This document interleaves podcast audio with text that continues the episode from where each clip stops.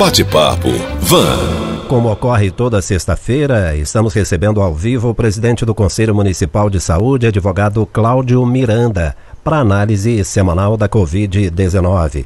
Presidente, bom dia. Bom dia, Rodolfo. Bom dia, ouvintes. Bom, presidente, a Nayara Faria vai dar agora uma panorâmica para abrir a nossa conversa. Nayara. Cláudio, Rodolfo, os sistemas de saúde do Sul e do Sudoeste apresentam sinais de colapso. Em algumas capitais, como Rio de Janeiro e Curitiba, há filas de paciente em busca de uma vaga nas UTIs. No Rio de Janeiro, os pesquisadores alertam para as mortes de doente em casa. Isso significa que os infectados não estão conseguindo ser atendidos pelos hospitais. As altas nas internações também têm afetado os hospitais particulares. Eles voltaram a reduzir as cirurgias eletivas para centrar os esforços nos tratamentos dos pacientes com o novo coronavírus. Com um total de 6 milhões e meio de infectados e mais de 175 mil mortes desde o início da pandemia, o Brasil voltou a, voltou a registrar nos últimos meses de 2020 um aumento nos indicadores da doença. E os especialistas evitam falar em segunda onda, porque o país nem chegou a sair da primeira mas caracterizam o avanço como um repique. Desde junho, estados e prefeituras vêm flexibilizando as regras de isolamento. A retomada de atividades não essenciais, como os bares e os restaurantes, e o cansaço da população com, as, com a quarentena, especialmente entre os mais jovens, são apontados como motivo para a nova é, expansão da doença. Existe um temor de que, com as comemorações do Natal e do Ano Novo, que cause uma explosão no Brasil é, de mais infecção, né? Mesmo que os estados e as prefeituras tenham cancelado esses eventos públicos. Bom, Cláudio Miranda, presidente do Conselho Municipal de Saúde. Qual é a sua avaliação sobre esse volume de informações? A situação é preocupante, né? Embora as pessoas digam, ah, vem mais alarmismo aí, mas não é alarmismo, né? Não, não é. Eu acho que nós. Eu sempre. Tem momentos e momentos que eu venho aqui nesses últimos meses. Alguns eu vinha mais otimista, outros eu vinha mais pessimista. É, eu estou no momento de atenção sobre a nossa, a nossa situação enquanto país. A Fiocruz, na última semana, informou que houve uma, uma piora, uma deterioração do, em, nas, nas situações de, de, de, Passou de 15 estados com um indício de piora para 21 estados com problemas no país referentes a esse aumento de casos. É, eu concordo que não dá para falar numa segunda onda, porque o Brasil nem saiu da primeira. É um cenário muito mais próximo dos Estados Unidos do que do da Europa, por exemplo onde você pode falar em segunda onda. E essa, esse agravamento é muito sintomático desse relaxamento. Eu nem digo assim do relaxamento da, que foi feito pela, pela, pelas, pelos municípios, pelos estados, porque foi feito com base em protocolos, foi feito com base em, orientações. Até porque ah, havia uma própria demanda da retomada das atividades. Mas eu culpo principalmente o relaxamento da população. O cansaço é natural, todo mundo está cansado, só que esse cansaço tem que ser acompanhado de responsabilidade. E eu acho que as pessoas não estão pensando na responsabilidade que elas têm no controle da pandemia e principalmente no, no agravamento da doença. Varginha, inclusive, a gente pode falar recortando para nosso cenário, que a gente tem tido muita sorte, que a gente não teve uma elevação de óbitos ainda, apesar de ter quatro em investigação. Nós estabilizamos o número de óbitos, mas a gente sentiu e percebeu uma elevação no número de internações no período. A gente ficou uma, quase uma semana sem casos na CTI no começo do mês e houve um agravamento agora no final do mês, acompanhando também a elevação dos casos. Então, não é só uma tendência nacional, uma coisa que a gente consegue vislumbrar, observar também na nossa cidade. Presidente, hoje eu fiz uma observação aleatória. Eu saí circulando e vi muita gente, mas não é, não é pouca gente, não. Muita gente usando máscara no queixo ou sem máscara. Isso deixa claro que as pessoas também relaxaram. Por quê? Porque se tudo foi reaberto, se as coisas não estão mais é, sendo cobradas como deveriam ser, as pessoas vão atrás. Elas vão deixar de tomar cuidado. E outra coisa que eu observei também, muitos idosos estão nas praças e a maioria deles sem máscaras. Embora eu tenha ouvido hoje um cientista dizendo o seguinte: os idosos, eles tendem a ser mais resilientes, exatamente devido à experiência, então eles aceitam mais o isolamento, aceitam mais os cuidados e o problema hoje é o jovem que vai para as festas e leva o vírus para casa. Parece um contrassenso isso aí, né? É, a, a juventude é um grande problema, porque ele não, ela não entende que ela seja um, vítima da Covid, apesar de, por exemplo, Varginha já ter tido óbitos no, da faixa etária de 35 anos, que é uma pessoa relativamente jovem, e eles se colocam como um grupo sem risco. A Covid tem. Todas as pessoas têm risco são um grupo de menor risco. E as pessoas entendem a Covid só como uma pequena doença respiratória. Esquecem que existe uma síndrome pós-Covid. Assim, hoje é uma coisa comum e aceitável levando em conta que a gente teve mais de 1.500 casos em Varginha, todo mundo já conhece alguém que teve Covid, algumas pessoas tiveram agravamento, algumas pessoas tiveram consequências e sequelas da, da, desse agravamento, ah, seja a estafa muscular, seja o cansaço, isso quando não teve doenças do sistema circulatório que acompanharam esse momento, sem ter doenças pré-existentes. Então, sim, existe esse cansaço natural, eu acho que, eu falo especificamente de Varginha, se a gente for verificar, o, o comércio ficou com um único ônus de fiscalização, as pessoas usam máscara no queixo ou deixam no bolso, só colocam quando vão entrar no comércio, porque o comércio é o único que tem que ficar fiscalizando. Eu acho um contrassenso, eu acho um equívoco do que foi feito pela cidade nesse ponto, porque nós não conseguimos aprovar uma legislação específica sobre isso. Eu acho que já é momento a gente rediscutir não só uma lei sobre máscaras, mas uma, uma lei de responsabilidade sanitária, onde a gente consiga engajar a comunidade na responsabilidade de trabalhar para a contenção da Covid, não só na observação do uso de máscaras, mas também dos protocolos de, de cuidado. A Covid depende exclusivamente da, da comunidade. Eu acho que cada um de nós tem que fazer esse papel. Todo mundo está cansado. Quem não tiver cansado é um mentiroso. Quem falou que em algum momento não respeitou as medidas, sempre respeitou as medidas, é, é outro mentiroso porque todo mundo em algum momento é, é, fraqueja. O problema não, não é esse momento do relaxamento, é o como a gente faz e o que a gente faz depois disso. Para quem está acompanhando por imagens no Facebook, uma informação importante que eu sempre reforço aqui: nós que estamos apresentando o Jornal de Vanguarda não estamos usando máscara porque o estúdio é higienizado o tempo todo. Nós estamos trabalhando com estúdio aberto, ou seja, tem circulação de ar e, e aqui existe o distanciamento, não é? Agora, fora do estúdio, todos os protocolos são obedecidos. Bom, presidente, aqui em Minas Gerais a situação está bem delicada, né? Os casos dispararam e a Secretaria de Estado de Saúde pede o retorno ao isolamento social. O secretário de Saúde, inclusive, o doutor Carlos Eduardo Amaral, negou que seja uma segunda onda e anunciou recuo em quatro regiões a onda vermelha, com abertura apenas dos serviços essenciais. E embora Varginha não tenha aderido ao Minas Consciente, este é um sinal de alerta muito importante, não? Sim, é, como o município não aderiu ao Minas Consciente, a gente pode usar o Minas Consciente como um indicador. Referência. Né? Exatamente. Não só essas quatro regiões foram regredidas, elas regrediram para o vermelho, mas várias regiões, inclusive a Macro Sul, que é a nossa região, regrediu da verde para amarela. Ou seja, a gente está numa situação de alerta e é um alerta real. Nós temos um agravamento ainda leve, mas ele pode, ele pode ficar muito pior se a gente continuar levando, levando a, a coisa de forma relaxada. Não é momento de relaxamento, é momento de cuidado. É, a gente está no final de ano, as pessoas vão querer comemorar do mesmo jeito. Muita gente acha que a Covid vai acabar em 31 de dezembro, o que é um equívoco. Mas a gente tem que trabalhar com, com redução de danos. Como que a gente pode reduzir danos? Além de seguir os protocolos que nós já temos, a Prefeitura de Varginha pediu protocolos de cuidado exatamente para orientar as pessoas nesses momentos de, de, de, festividade.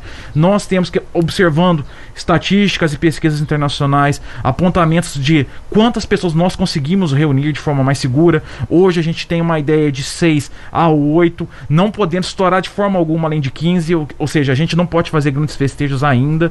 Eu entendo que muitas pessoas têm se reunido para diversas atividades em, em atos de aglomeração, mas quando for fazer, faça com cuidado, faça com máscaras, higienize as mãos. A Covid não acabou, ela está presente, ela está piorando. E isso é uma coisa que a gente observa no próprio cenário local. E aí, quando a gente olha para o lado, a situação fica mais preocupante ainda, né? Porque tem um vizinho com Covid, é, há casos na família, mas vamos olhar para cidades. Vamos olhar para Poços de Caldas, por exemplo. Lá a situação está terrível, não é? é? A gente até pediu ao nosso colega Matheus Luiz, da rádio Onda Poços, as últimas notícias da Covid-19 por lá. Em Poços de Caldas, de acordo com o último boletim epidemiológico divulgado pela Secretaria de Saúde, são 2.113 casos confirmados de Covid-19, sendo 63 óbitos de moradores da cidade em função do coronavírus. Por conta do aumento no número de casos, a Prefeitura publicou na última quarta-feira, dia 2, uma resolução determinando a suspensão temporária de várias atividades, entre elas clubes sociais esportivos e similares, parques de diversão e parques temáticos, parques públicos, danceterias, discotecas, salões de dança e similares, além de outras atividades. A decisão foi tomada, repito, depois de um aumento considerável no número de casos de Covid-19 no município. As medidas restritivas estarão em vigor pelos próximos 12 dias. Depois, o Comitê Gestor da Covid-19 no município irá reavaliar as decisões. O não cumprimento de qualquer determinação constante nesta resolução vai caracterizar crime contra a saúde pública e a desobediência, incidindo além das penalidades penais cabíveis, sanções administrativas de multa e interdição do estabelecimento nos termos dos decretos vigentes. Bom, presidente, Poços de Caldas é logo ali, né? E a gente se comunica muito com as cidades próximas alguma sinalização para Varginha? Por exemplo, você faz parte do comitê de enfrentamento, né? Como é que está essa mobilização? Em Varginha, até porque o nosso cenário epidemiológico é um pouco diferente do de Poços de Caldas, lá houve um grande agravamento de fato. É, Poços, em alguns momentos durante a pandemia, nos últimos meses, sempre esteve atrás de Varginha no número de, de positivações. O, hoje a situação se inverteu, Varginha está bem para trás em relação ao número de casos positivos. É, hoje, na cidade de Varginha, não há discussão de, de recrudescimento, de, de retroação nas medidas de enfrentamento, né? Mas é claro que se a população não colaborar e os nossos casos se agravarem, tanto na questão da subida de leitos de, de, ocupação de leitos hospitalares quanto de óbitos, obviamente a gente vai ter que discutir o que fazer. É interessante notar que em Poços de Caldas houve o um fechamento, a ideia é por 12 dias. Então vai, é um ciclo virótico que eles estão tentando segurar a expansão com esse fechamento, uma, uma tentativa de diminuir a velocidade e isso é uma medida correta. O Imperial College de Londres ele, ele fez uma pesquisa recente olhando os lockdowns que foram feitos na, na, na Inglaterra, em alguns outros países como Portugal, eles apontaram que os fechamentos feitos entre o final de outubro e o mês de novembro impactaram, reduziram 30% dos casos positivos comparando com os meses anteriores. Então, realmente, é uma medida que funciona, é uma medida que ninguém quer fazer, ninguém quer, quer prejudicar a vida econômica de ninguém, ninguém quer prejudicar o comércio de ninguém, só que a gente precisa proteger as vidas e proteger a capacidade do Sistema Único de Saúde de absorver essa demanda. É bom lembrar que em 2021 nós não teremos hospitais de campanha para dar retaguarda. Bom, vamos falar rapidamente da situação de Varginha. Nós começamos a semana com 1.605 casos e ontem chegamos a 1.659. São 54 casos novos em apenas quatro dias e temos quatro mortes em análise que podem ter sido por Covid. É isso? Exatamente. E eu gostaria de chamar a atenção para outra coisa. Se a gente for olhar o começo do, do mês de novembro, nós estávamos na casa de 60, 70 pessoas com casos ativos, ou seja, com capacidade de transmissão. Com base no boletim de ontem, nós estamos com 119 casos ativos. Então você consegue verificar um crescimento estável durante um mês de casos ativos, que são os casos que têm capacidade de transmissão. Quanto mais as pessoas circulam, quanto mais elas não se protegem e se previnem, mais tendem, mais se tende a, a, a, a espalhar o vírus por aí. Então é muito mais necessário, cada vez mais necessário, esse cuidado. A gente está voltando com estatísticas lá para tipo agosto, setembro. Então a gente toma muito cuidado agora. Seguimos falando da Covid-19 com o presidente do Conselho Municipal de Saúde de Varginha, advogado Cláudio Miranda. E nós vamos receber agora o sociólogo Renato Cleff, do Instituto Rede Pesquisas. Renato, bom dia, prazer recebê-lo novamente no Jornal de Vanguarda. Bom dia, Rodolfo. O prazer é meu, viu? Bom, Renato, você está aí com informações importantes de um estudo sobre como o vagiense está se sentindo nesta pandemia, olhando para daqui a 12 meses. O que essa pesquisa revela?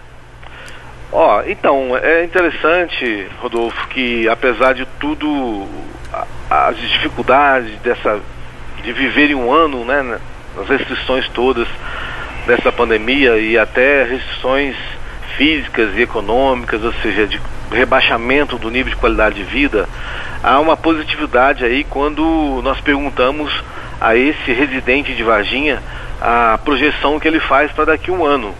Então nós temos uma maioria que diz é, que imagina que daqui a um ano, apesar da pandemia e com a pandemia, a vida estará melhor. Né?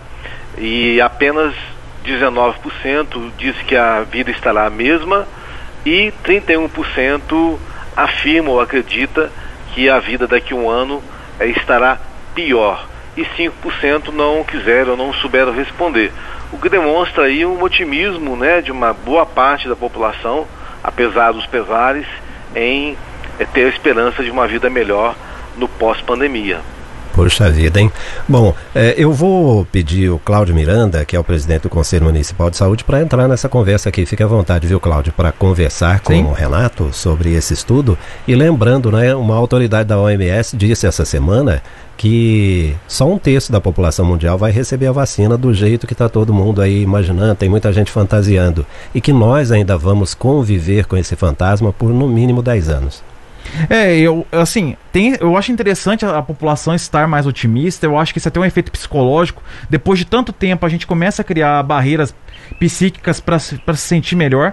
E essa questão que você falou de um terço, isso também se aplica ao Lógico Nacional. O próprio ministro da Saúde, Pazuello, ele já traçou um plano de imunização. Ele falou que talvez no máximo a gente consiga imunizar um terço da população brasileira durante 2021, durante todo o ano de 2021, que é bem longe de uma expectativa de uma imunidade de grupo ou de rebanho, como as pessoas preferem, mas eu não considero que nós somos gado para ser rebanho.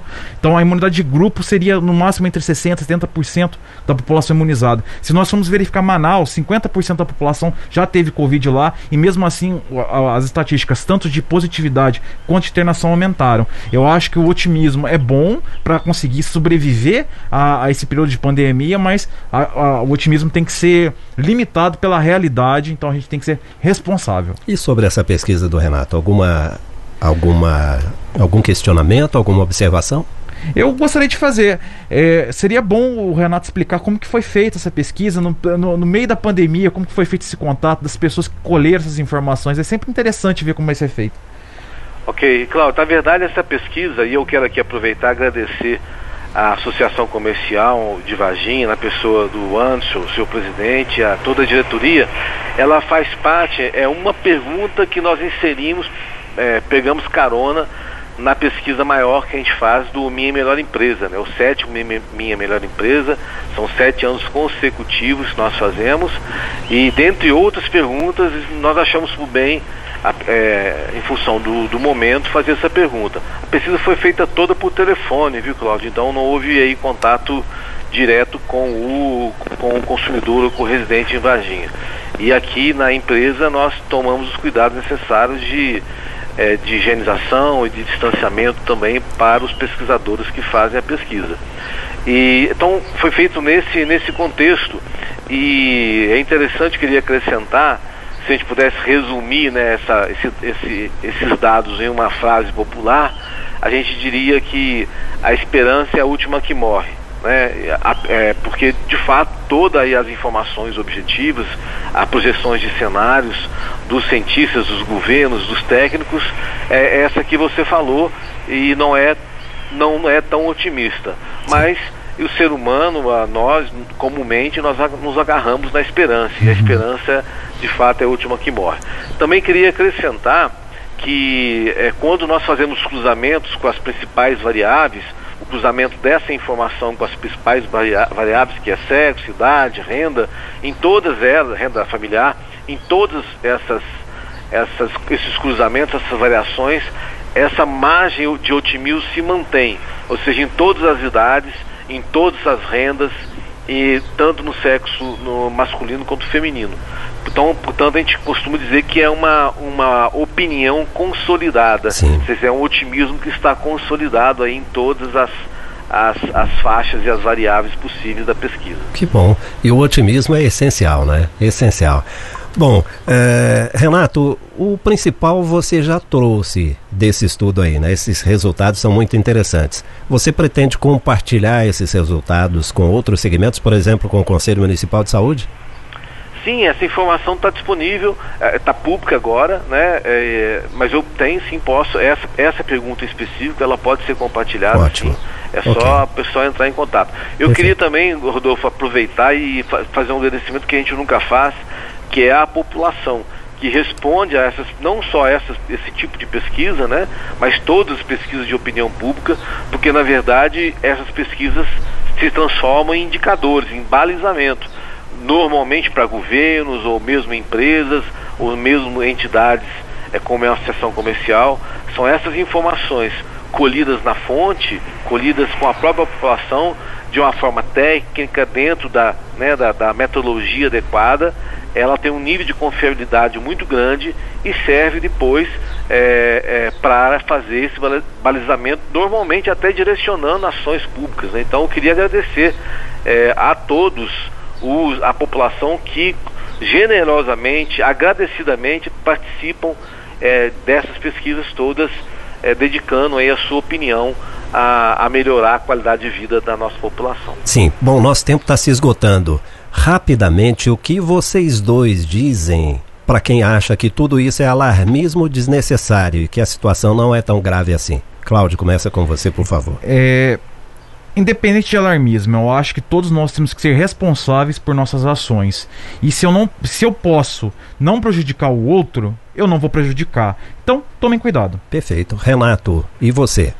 Rodolfo, é grave sim, é gravíssimo quando você tem situações de cidades em colapso, não é o caso de Varginha, infelizmente, mas quando você tem situações onde as pessoas estão é, morrendo em casa, estão esperando na fila, nós temos que é, dar um choque é, de informação na população. É gravíssimo, nós corremos o risco de falecer ou de trazer o vírus para entes queridos.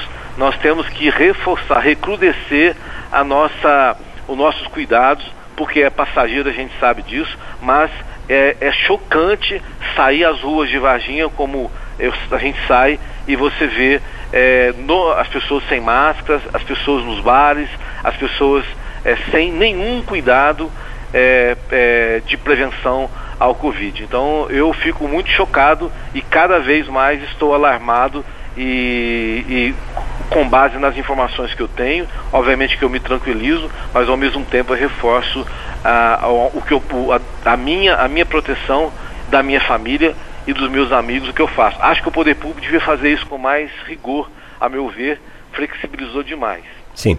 Sociólogo Renato Kleff, do Instituto Rede Pesquisas, muito obrigado pela sua participação aqui. Obrigado. Bom dia. Cláudio Miranda, presidente do Conselho Municipal de Saúde de Varginha, obrigado pela presença, essa sua presença semanal aqui para fazer a análise do cenário e até a próxima sexta. Obrigado, Rodolfo. Bom dia, ouvintes. Cuidem-se. Bate-papo. Van.